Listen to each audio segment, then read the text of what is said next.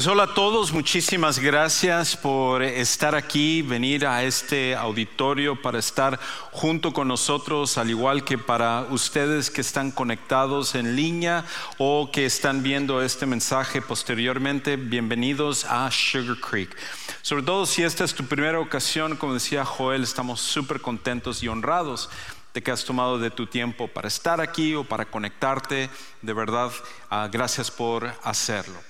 Y para aquellos de nosotros que vivimos en la ciudad de Houston, finalmente está llegando el frío y ya el clima está cambiando, lo estamos disfrutando un poco más, pero hay personas que me han dicho, no, yo prefiero el calor, me gusta más como, como estaba en el verano. Y yo digo, wow, cálido y frío, este amor es tuyo y mío. Ah, es una canción, perdón. Nunca estamos contentos con nada. Si está muy caliente, está muy frío, siempre estamos quejándonos de algo. Pero la realidad es que una cosa que no nos quejamos es el hecho de que tú estás aquí el día de hoy con nosotros. Y llegaste en buen momento porque hoy iniciamos una serie donde vamos a estar viendo por las siguientes tres semanas qué es la adoración. Y para algunos de ustedes eh, quizás se dirán, adoración, ah, ¿qué tiene que ver eso con mi vida? Yo no soy religioso, eso es una cosa de las iglesias, eso es una, una cosa que de los cristianos y todo, pero esta es la realidad. Todas las personas, todos los seres humanos somos adoradores. Todos adoramos algo. Algunos adoran un equipo de fútbol. Algunos adoran buenos equipos de fútbol como el Barcelona. Otros no. Unos adoran profesiones, otros adoran trabajo, otros adoran eh, riquezas. Todos nosotros adoramos algo. Pero la verdadera adoración consiste en esto, en que nosotros escojamos adorar al Dios que nos hizo a cada uno de nosotros. Y hasta que nosotros no entendamos eso, hasta que nosotros no lleguemos a un punto donde adoramos a aquel que nos hizo, que es nuestro creador y que es el único en el cual podemos hallar propósito, entonces ninguna otra cosa en la vida tiene sentido. Y por eso durante las siguientes tres semanas vamos a estar explorando que la adoración no es la música que preferimos no es la posición que tenemos, si alzamos las manos o no alzamos las manos, si aplaudimos o no aplaudimos, si estamos en este lugar los domingos o si entre semana estamos en otro lado. La adoración es algo mucho más profundo del cual tú y yo necesitamos ser parte de ello. Y una de las cosas que necesitamos entender el día de hoy acerca de la adoración es que la adoración al final es rendirse. La adoración al final es rendirse. Sin esto, en realidad nunca vamos a poder adorar genuinamente. Ahora, cuando tú escuchas rendirte, ¿qué es lo que piensas? Probablemente algo negativo. Porque a ninguno de nosotros nos gusta rendirnos, ¿verdad? Y creo que el problema con ello es que detestamos rendirnos porque creemos que solo lo hacen los perdedores. Creemos que al final rendirse es algo que solamente un perdedor es el que hace. Por esa razón, no nos gusta perder en los deportes. No nos gusta que nuestros equipos se rindan cuando están jugando. No nos gusta rendirnos cuando tenemos una discusión nuestro cónyuge. O si tenemos un problema en el trabajo, nos rendimos ante esa situación, porque siempre pensamos que aquellos que se rinden son los perdedores, son los que están cediendo, son los que van a dejar que se abuse de ellos y por tanto nosotros no queremos ser perdedores. Recuerda a una pelea, si a ti te gusta el box, y si no vas a escuchar una historia de box ahorita, pero en el boxeo hubo una famosa... Eh, rivalidad que existió hace varios años, la década de los ochentas, y era entre un gran boxeador americano que se llamaba Sugar Ray Leonard y un boxeador panameño que se llamaba Roberto Manos de Piedra Durán. Y en tres ocasiones ellos se enfrentaron y las tres peleas fueron peleas clásicas.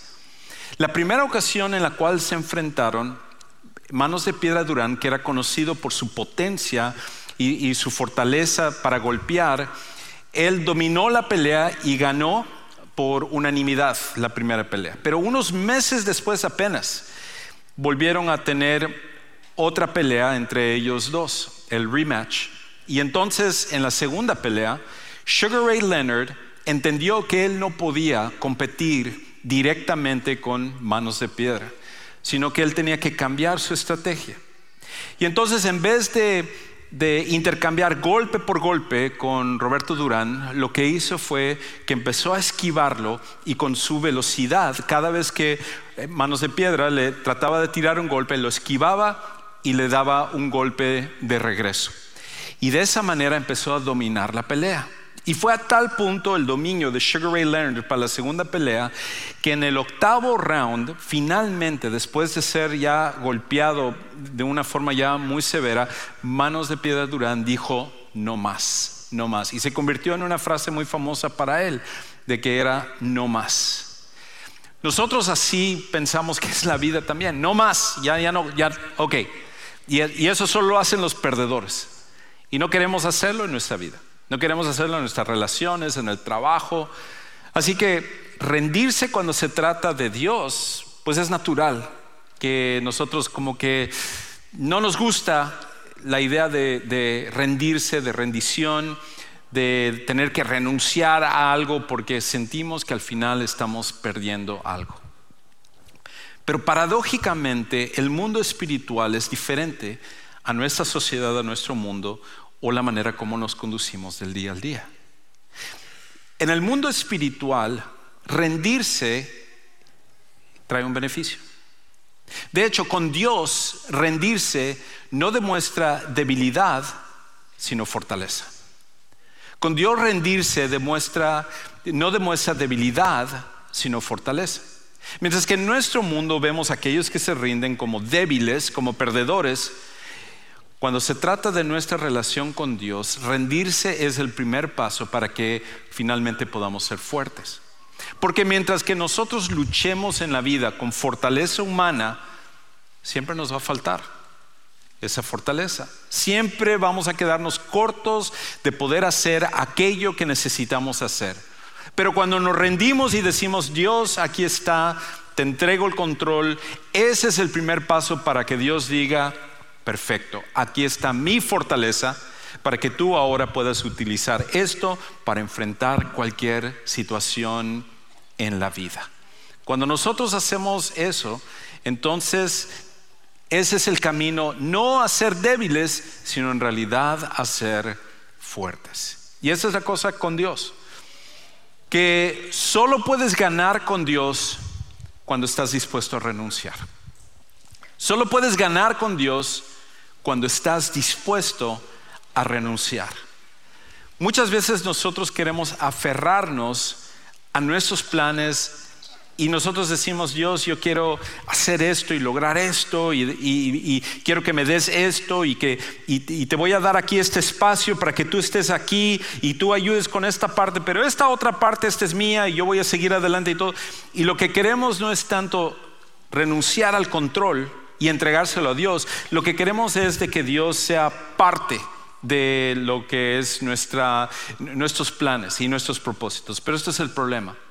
Mientras que nosotros no estemos dispuestos a renunciar a nuestros planes, a nuestra forma de llevar la vida, a nuestra forma de ser, Dios nunca puede intercambiar lo que nosotros teníamos para darnos algo que es mejor. Y el creador del universo que entiende exactamente lo que tú y yo necesitamos, Está ahí dispuesto a darnos eso, pero el precio es que tenemos que renunciar al control dentro de nuestras vidas. Y es algo que nosotros nos cuesta trabajo. Es, algo en el cual va en contra de nuestra naturaleza. Pero cuando te rindes es cuando ganas con Dios. No pierdes, sino que siempre vas a ganar. Y rendirnos a Dios es el corazón de la adoración. Rendirnos a Dios al final es el corazón de la adoración. porque hasta el momento quizás estás pensando, bueno, Juan Carlos, eso suena bien, ok, rendirse y todo, pero yo pensé que estabas hablando de una serie sobre la adoración, que tiene que ver aquí cantar y alzar las manos y todo con, con rendirse. Porque al final de cuentas, cuando nosotros nos rendimos, lo que estamos haciendo es dando la pauta para que Dios tome el control de nuestras vidas. Y la adoración es un recordatorio. de Dios, que Dios tiene que estar en control. Por eso cuando tú ves las letras y ves la pantalla y tú vienes acá y escuchas la música, es más que simplemente un tiempo de entretenimiento.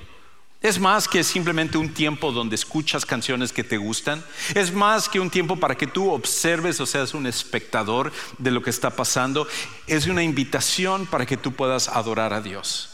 Y entonces entendemos que la adoración, de hecho, no es solamente lo que estamos haciendo en este momento. La adoración no sucede solamente los domingos en un auditorio, sino que la adoración es algo que debe de suceder cada día en nuestra vida.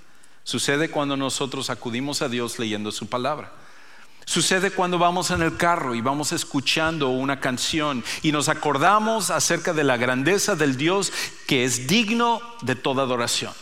Y cuando entonces nosotros adoramos, lo que sucede es que nos vuelve a ser un recordatorio que a ese Dios al cual nosotros estamos reconociendo, alabando y nosotros estamos exaltando, es el único que merece el control de nuestras vidas. Es por eso que la adoración y la entrega son dos cosas que van de la mano.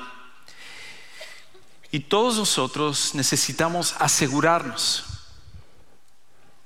que la adoración sea una parte importante de nuestra vida porque la adoración al final de cuentas requiere de rendirse, de entregarse por completo. Ahora, esta idea, este concepto no es original conmigo. Es, algo que lo vemos plasmado en todas las escrituras, pero un pasaje específicamente donde habla de esto, este principio, viene de una carta que el apóstol Pablo escribió a un grupo de cristianos. Ahora, es importante recordar que el apóstol Pablo en algún momento fue un hombre sumamente religioso y sumamente preparado. Y a través de su vida, desde que él era pequeño, él se había preparado en los estudios de las escrituras, entendiendo los lenguajes del hebreo original, el griego de su época, el arameo también y todo tipo de idiomas, y dominando estas ideas teológicas para entonces refugiarse en la religión como la respuesta para su vida. Pero al final de cuentas, el problema es que la religión nunca nos puede llenar. La religión nunca es suficiente para nuestras vidas. Y Pablo, cuando se encontró con Jesucristo, entendió que todo lo que él había logrado, los estudios que él tenía, el conocimiento que él tenía, la persecución de ser un, estudioso, un erudito, una persona conocedora de las, de las escrituras, nada de eso lo iba a llenar porque en la religión nunca podemos encontrar propósito. Entonces, al encontrar a Jesús, cambió su vida. Y entendió que no era acerca de una religión, sino que era de una relación profunda con Dios que solamente sucede a través de Jesucristo. Y por eso Pablo mismo dice que todos sus logros, todos sus méritos, todo lo que él había alcanzado hasta ese momento, él lo consideraba basura en comparación de la relación con Jesús. Y de hecho, la palabra en realidad no es basura, en el idioma original es algo más bajo que eso, significa estiércol que él comparaba todo lo que había logrado como si fuera estiércol en comparación de la relación que él ahora tenía con Jesucristo. Pablo entonces escribe una carta a un grupo de cristianos de esa época que él no conocía, que se encontraban en la ciudad más importante de la época, la ciudad más importante del imperio romano, que era la misma ciudad de Roma. Y en esa ciudad donde esos cristianos que él no conocía tenían influencia sobre el resto del imperio, él les escribe el tratado teológico, el libro teológico más profundo de la historia que nosotros conocemos hoy en día como la carta a los romanos. Porque Pablo desglosa cada cosa de lo que Dios ha hecho y su plan. Si tú lees simplemente el libro de Romanos, ya puedes tener una profundidad increíble sobre lo que Dios ha hecho y quién es Dios.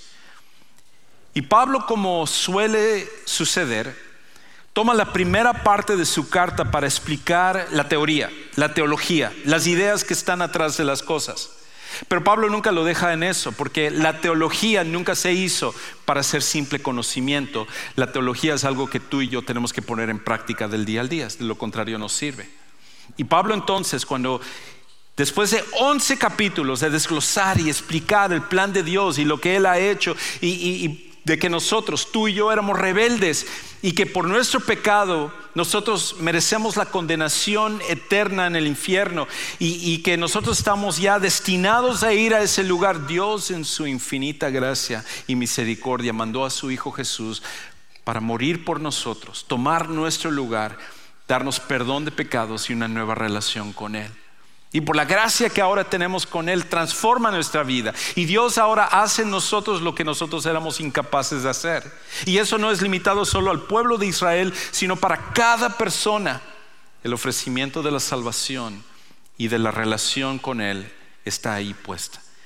Y entonces Pablo, después de que toma 11 capítulos para explicar todas esas cosas, llega al capítulo 12. Y ahí entonces llega a la parte práctica a los principios que tú y yo tenemos que, poner en marcha en nuestra vida. Y escucha entonces cómo él comienza esta parte hablando de la parte práctica. Y lo que me llama la atención de Pablo es que él no apela a decir, miren, por todo lo que Dios ha hecho, ustedes tienen que hacer esto. En la iglesia se espera que todos hagan estas cosas. No, dice nada de eso. Si tú no haces esto, te vas a ir al infierno. No, no, dice, no dice ninguna de esas cosas. Sino que lo que Pablo va a explicar es esto.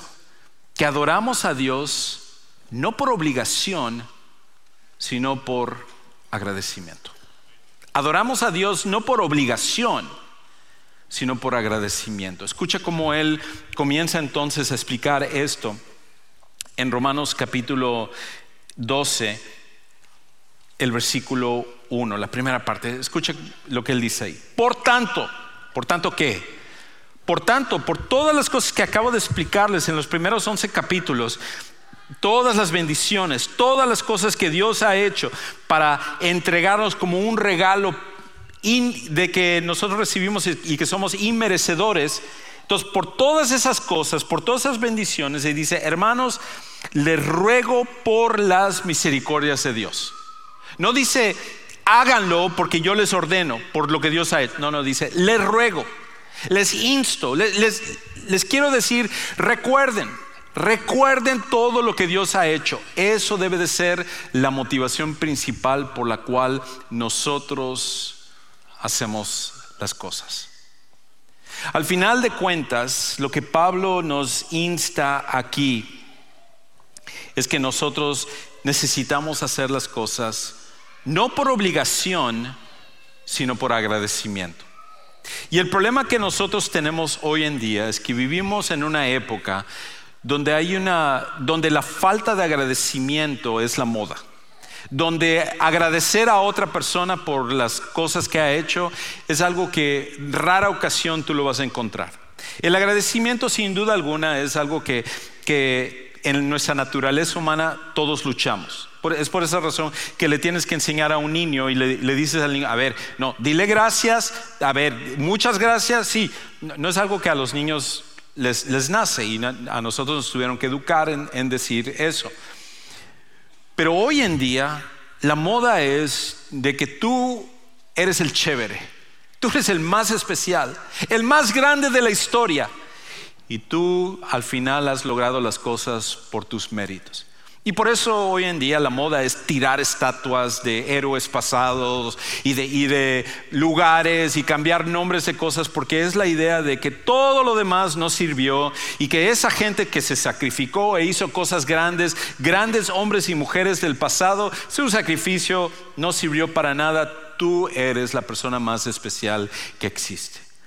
Pero lo que eso es, es un reflejo de una falta de agradecimiento. Eso es algo muy peligroso hoy en día. La falta de agradecimiento es algo que puede calarnos hasta lo más profundo de nuestro ser. La razón por la cual adoramos a Dios no es porque Dios nos va a mandar un rayo desde el cielo si no lo hacemos, aunque debería de serlo, pero la razón por la cual lo hacemos es porque tenemos mucho que agradecerle a Dios. Ahora, Pablo entonces continúa explicando esto. Y lo que él dice es esto, que la verdadera adoración requiere renunciar al control, al control.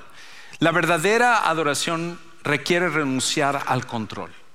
Cuando hablamos de adoración, casi siempre pensamos en estilo de música, pensamos en música, ah, pensamos en, cierta postura con nuestras manos, cierto tipo de cantos o alguna una cosa por el estilo. Pero la realidad es que la verdadera adoración requiere renunciar al control.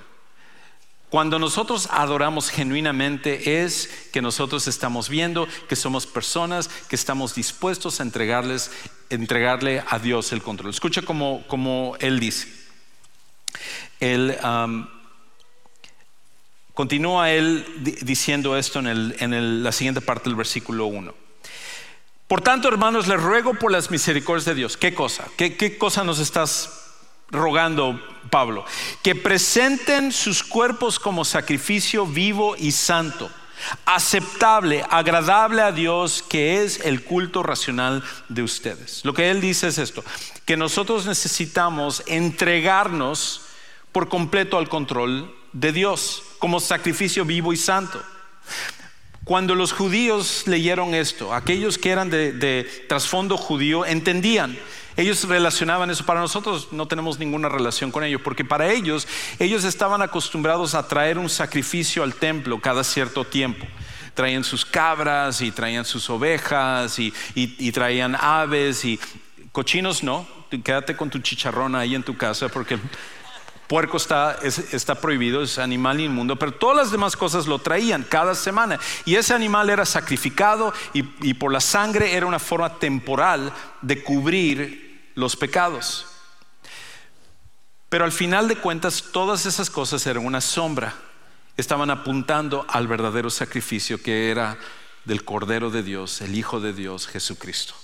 Y entonces cuando Él sacrifica su vida, ya no es necesario traer animales a sacrificar, sino los que trabajamos aquí en Sugar Creek estaríamos recibiendo sus animales y dándole ahí con el cuello ahí, eh, decapitando animales y estaría horrible. Gracias a Dios no tenemos que hacer eso aquí. Al final de cuentas, lo que Dios quiere no es que nosotros traigamos animales para que sean eh, sacrificados, sino lo que Él quiere es que tú y yo seamos el sacrificio. La idea no es que traigamos el animalito, la idea es quitar eso y tú y yo nos montamos sobre el altar y nosotros somos el sacrificio. Y eso significa entregarle el control a Dios.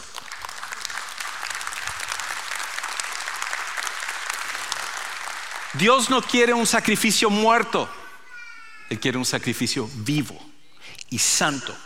Significa que es tu vida y mi vida, que ahora nosotros le rendimos el control por completo a Dios. Cuando nosotros hacemos eso, es una muestra de verdadera adoración. No es cuántas canciones sepamos, no es lo bien entonados que estemos, todo eso es una parte importante y debemos hacerlo y disfrutamos hacerlo aquí en Sugar Creek. Pero la verdadera adoración no solo hace eso, sino continúa con una entrega diaria hacia Él. Es darle el control a Dios. Ahora, algunos de ustedes pueden decir, Juan Carlos, eso suena súper bonito, me encanta, toca mi corazón. Pero todavía no entiendo qué significa eso, es subirte al altar. ¿Cómo, hago eso en mi vida? ¿Cómo, lo hago en mis relaciones, en el, día a día, en los problemas, en las situaciones que tengo con mis hijos, en las situaciones que tengo en la escuela, en cualquier otra situación? ¿Cómo puedo yo realmente rendirme para adorar verdaderamente a Dios? Y a eso yo te respondería, excelente pregunta, muy buena pregunta, porque es la que voy a contestar ahorita. ¿Cómo nos rendimos para verdaderamente adorar? ¿Cómo nos rendimos para realmente experimentar una adoración? Pues déjame sugerirte tres cosas para ello. La primera es esta, que la verdadera adoración es una elección diaria en vez de un acontecimiento único. Esa entrega que nosotros tenemos al, al adorar es una elección diaria en vez de un acontecimiento único. No es como el matrimonio, donde uno se casa y es por el resto de la vida. Aunque uno quiera quitarse el anillo y andar sin su anillo, usted está casado, Señor. Usted está casado, señora. Toda la vida. Pero esto, en cambio, es algo que nosotros necesitamos volver a recomprometernos día a día. Porque ¿qué sucede? Tú y yo tenemos la tendencia todos los días a querer tomar el control de nuestra vida. Y por lo tanto no es simplemente el momento en el cual recibimos a Cristo como nuestro Salvador personal y ya todo está establecido. Definitivamente nuestra salvación ahí quedó sellada para siempre. Pero el control de nuestras vidas es algo que tú y yo tenemos que hacer día a día. Por eso una buena práctica es todos los días cuando nos levantamos, es decirle a Dios, Señor, hoy te entrego el control de mi vida. Hoy lo que yo lo que yo quiero es de que tú puedas tomar el control de quien yo soy. Porque eso es algo con el cual nosotros luchamos. Es algo en el cual nosotros vamos a, a siempre tratar de tomar el control. Nosotros le decimos a Dios, Dios, yo te doy el control de esto y luego lo volvemos a tomar y lo metemos al bolsillo y nos lo llevamos y seguimos haciendo las cosas. Pero la realidad es que nosotros necesitamos cada día volver a refrescar ese compromiso de decirle, Dios, esto es tuyo, mi vida es tuya.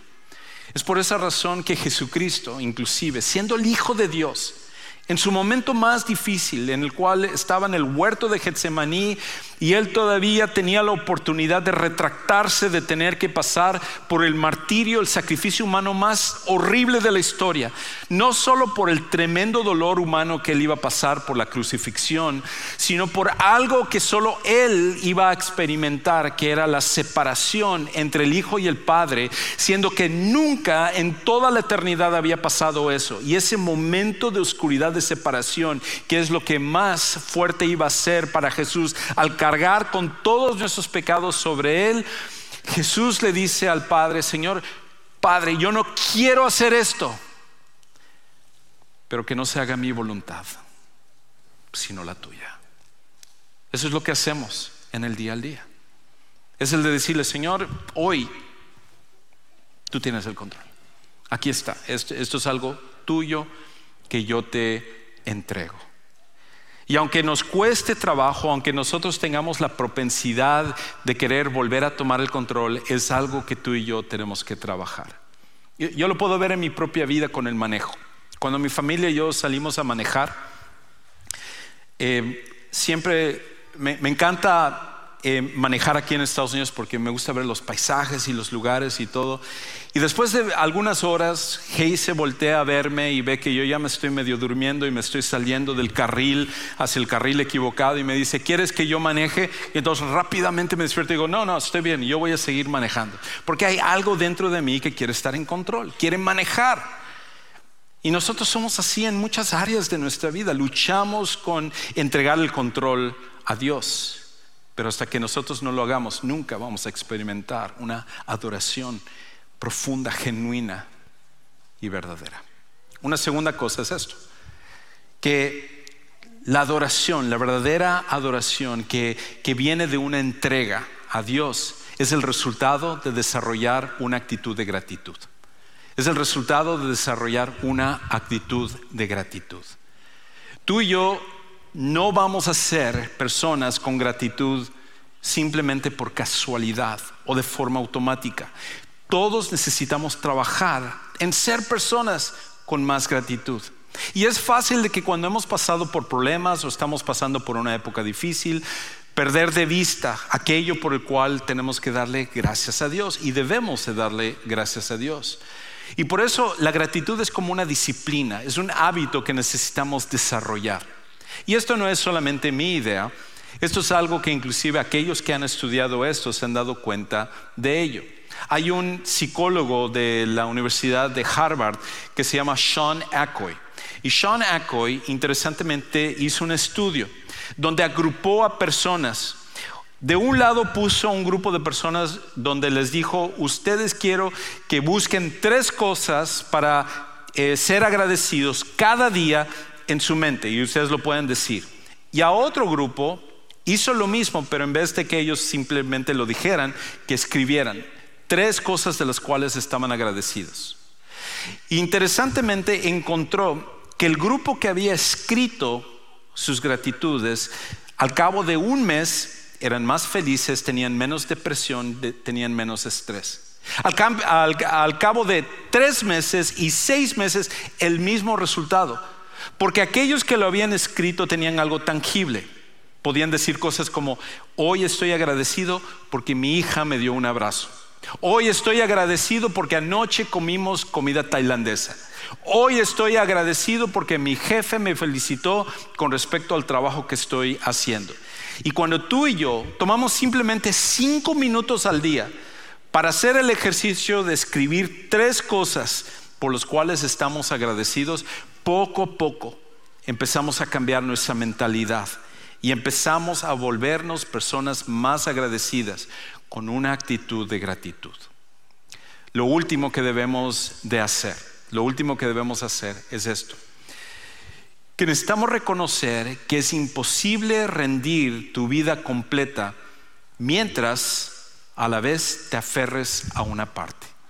Es imposible rendir tu vida completa mientras a la vez te aferras a una parte de tu vida. No podemos decirle a Dios, Dios, toma el control. Y luego se lo arrebatamos de la mano y decimos, ¿y ahora cómo voy a resolver esto? No, todos nosotros tenemos áreas de nuestra vida que tenemos que entregar a Dios. Áreas de nuestra vida que nosotros queremos seguir estando en control. Pero como Pablo decía, por las misericordias de Dios, traigamos nuestro cuerpo como un sacrificio vivo. Decir, toma Dios, aquí está el control de cada una de las cosas. Me rindo ante ti. Me recuerda a una historia que leí ah, de un actor que se llama Jonathan Rumi. Quizás eh, tú lo conoces porque él se ha vuelto muy famoso por la serie de Los Escogidos o The Chosen. Aquí está una foto de él. Y Jonathan Dice, él cuenta que cuando él llegó a Hollywood, él empezó a buscar esos papeles en series de televisión y en películas para poder alcanzar un estrellato, pero con el paso del tiempo, aunque había habían ciertos papeles, en realidad su carrera nunca se había despegado. Y entonces él Dice que un día llegó el momento en el cual él estaba súper endeudado. Todas sus tarjetas de crédito ya estaban pasadas del límite. Él dice que en el banco solo le quedaban 100 dólares y tenía 20 dólares en efectivo para, para comer ese día. Y siendo que él ya era una persona que tenía una relación con Dios y estaba buscando a Dios, él estaba desesperado y él pensando acerca de qué es lo que iba a hacer. No tenía ningún proyecto, no, había nadie que estuviera interesado en contratarle para la actuación. Y entonces dice él que llegó un momento en el cual él se arrodilló ahí en su apartamento, al lado de su sofá, y le dijo, Dios, perdóname de que yo he pensado que soy yo el que voy a estar en control, de que son mis esfuerzos los que van a lograr las cosas. Hoy quiero tomar la decisión no solo de entregar mi vida a ti como ya lo hice, sino hoy te voy a entregar mi carrera de Hollywood a ti. Haz lo que tú quieras con ella. Me rindo. Literalmente dijo, me rindo. Y ese día tomó la decisión de entregar su carrera también de Hollywood a Dios. Con eso tomó sus 20 dólares, se fue a comer. Y esa misma tarde regresó y revisó en su buzón y le habían llegado cuatro cheques para que él se podía sostener. Y exactamente tres meses después, Dallas Jenkins, el creador de la serie Los Escogidos, le dio una llamada para decirle, quiero que hagas el papel de Jesús en Los Escogidos.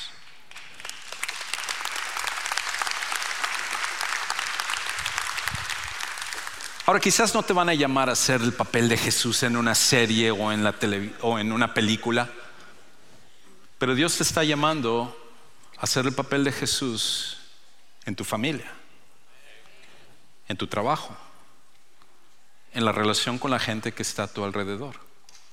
Y eso solo sucede cuando tú y yo estamos dispuestos a entregarnos por completo a Él en una adoración genuina y verdadera. ¿Y cómo cambiaría nuestra vida si nosotros tomáramos esa decisión? ¿Cómo cambiaría nuestra vida si nosotros como verdaderos adoradores nos entregamos y dijéramos, Señor, me rindo, aquí estoy, tú tienes el control, yo voy a hacer lo que tú quieras? Nuestra vida cambiaría de forma completa. La pregunta es, ¿por qué no hacerlo entonces el día de hoy? ¿Qué es lo que hay en tu vida que todavía no has rendido a Dios? ¿Por qué no tomar la decisión hoy mismo de entregarlo? ¿Por qué hoy mismo no tomar el compromiso de que cada día volver a recomprometer tu entrega a Dios? Y para algunos quizás están aquí y nunca ha habido un encuentro con Jesús, con el verdadero Jesús.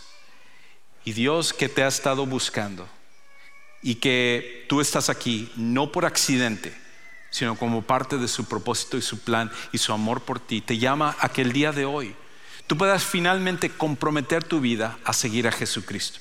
Y tú puedes decir, yo no sé cómo hacer eso. Yo no, es todo esto de la religión y todo, yo no, no tengo idea de cómo se hace esto, pero por eso es que nosotros queremos ayudarte a tomar el paso de venir a poner tu fe en Jesús para que Él pueda transformar tu vida. Terminando este servicio, tenemos un lugar especial que hemos preparado simplemente para ti, para que el día de hoy podamos ayudarte a tomar el mejor paso.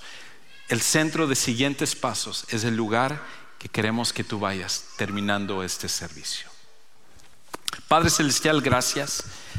Gracias porque tú mereces toda la adoración. Eres digno de toda la adoración que pueda salir de nuestro corazón y nuestra boca. Como parte de esa adoración, verdadera adoración, nosotros queremos entregarnos, rendirnos, rendir el control a ti para que tú hagas en nosotros lo que nosotros somos incapaces de hacer. Te amamos, te alabamos y todo esto oramos en el precioso nombre de nuestro Salvador Jesucristo, que logró estas cosas. Y todo esto oramos. Amén.